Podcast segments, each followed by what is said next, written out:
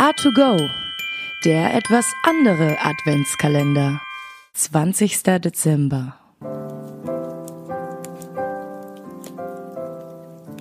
Die Arturo Weihnachtsgeschichte. Als erstes wollen wir sagen, dass Bianca die aller allerbeste Schulleiterin auf der ganzen Welt ist. Sie setzt sich immer für uns ein und lebt ihren Job. Aber gerade weil Bianca so toll ist, kann sie auch Humor vertragen. Achtung, alle hier genannten Personen sind frei erfunden.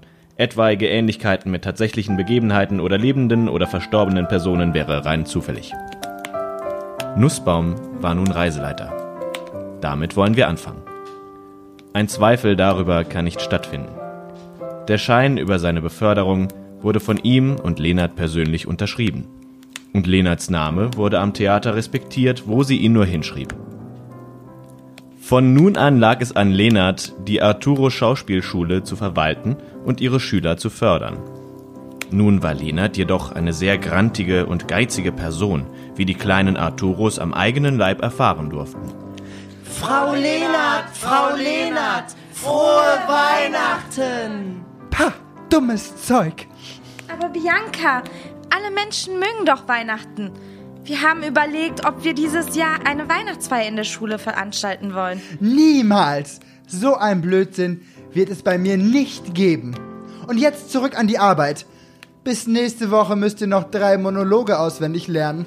Oh Mann, nein. Oh, ist euch das etwa zu viel? Ja, ihr undankbares Pack, ihr. Dafür lernt ihr jetzt auch noch einen Kinder- und Jugendmonolog. Und so verging ein weiterer grauer Wintertag für die armen kleinen Arturos. Lenard begab sich wie immer ruhigen Gewissens zu Bett. Doch sollte diese Nacht ihr keine Ruhe schenken. Schlag Mitternacht wurde sie durch ein Kettenrasseln aus dem Schlaf gerissen. Uh, uh, Wer ist da? Bianca. Gerion? Ja, ich bin es, Bianca. Du, ich muss dich warnen. Wenn du so weitermachst, wird es dir bald genauso ergehen wie mir. Oh Gott, nein. Noch ist es nicht zu spät für dich. Heute Nacht werden dich zwei Geister besuchen. Lass dich darauf ein, was sie dir mitteilen wollen, und dann guck mal, was das mit dir macht. Warte, Gerion, ich, ich habe noch so viele Fragen. Wa- was sind das für Geister? Doch Nussbaum hatte sich schon wieder rausgeschlichen. Und so wartete Lenard in ihrem Nachthemd am Kamin ihrer Schlafkammer auf die Geister, die sie rief. Ach du Scheiße, wer bist du denn? Ich bin der Geist der Dillenburger Straße, der Geist der vergangenen Arturo, und ich bin hier, um dir etwas zu zeigen. Was passiert hier? Das ist, das ist nicht mal meine Schlafkammer. Äh, Wo, wo sind wir? Weißt du das nicht? Erkennst du nicht den Geruch von Zimt? Das Gelächter von spielenden Kindern? Mein Gott, ist das das Off? Ganz richtig. Jetzt komm mal mit. Bitte, Geist, ich möchte hier bleiben, bei, bei meinen feiernden Schülern. Es ist so schön hier. Ich habe diese Feier ganz vergessen. Wo bin ich denn? Komm ins obere Stockwerk. Oh, wa- warum ist denn das Treppenhaus nicht geschmückt? Und die anderen Flure auch nicht? Du meintest doch, dafür stünde kein Geld zur Verfügung. Hier sind wir. Sie kommen an Biancas Büro an. Siehst du? Deshalb hast du dich dort unten nicht gesehen. Du warst gar nicht da. Die Schüler haben diese Feier unter sich organisiert und du hast die ganze Zeit lieber Überstunden gemacht. Verstehe. Du willst mir ein schlechtes Gewissen einreden. Aber das wird nicht klappen, Geist. Ich musste an dem Abend arbeiten. Denn wenn alle an einem Abend im Jahr plötzlich die Arbeit niederlegen, dann geht die Schauspielschule vor die Hunde. Doch der Geist hörte sie bereits nicht mehr. Sie wurde wach in ihrer Kammer. Ah, äh, ich, ich, ich hätte es wissen müssen. Alles Humbug. Oh, träume ich etwa immer noch? Oder, oder bin ich schon wieder eingeschlafen? Ach was, Sicher zieht nur der Wind durch meinen Kamin und verursacht dieses Geräusch. Buh! Oh, nein. Und wer soll diese grausige Gestalt sein? Ich bin der Geist des Bischofswegs. Der Geist der diesjährigen und zukünftigen Arturo. Und ich bin hier, um. Um mir etwas zu zeigen. Ja, ja. Hat der Letzte auch schon gesagt. Na dann los.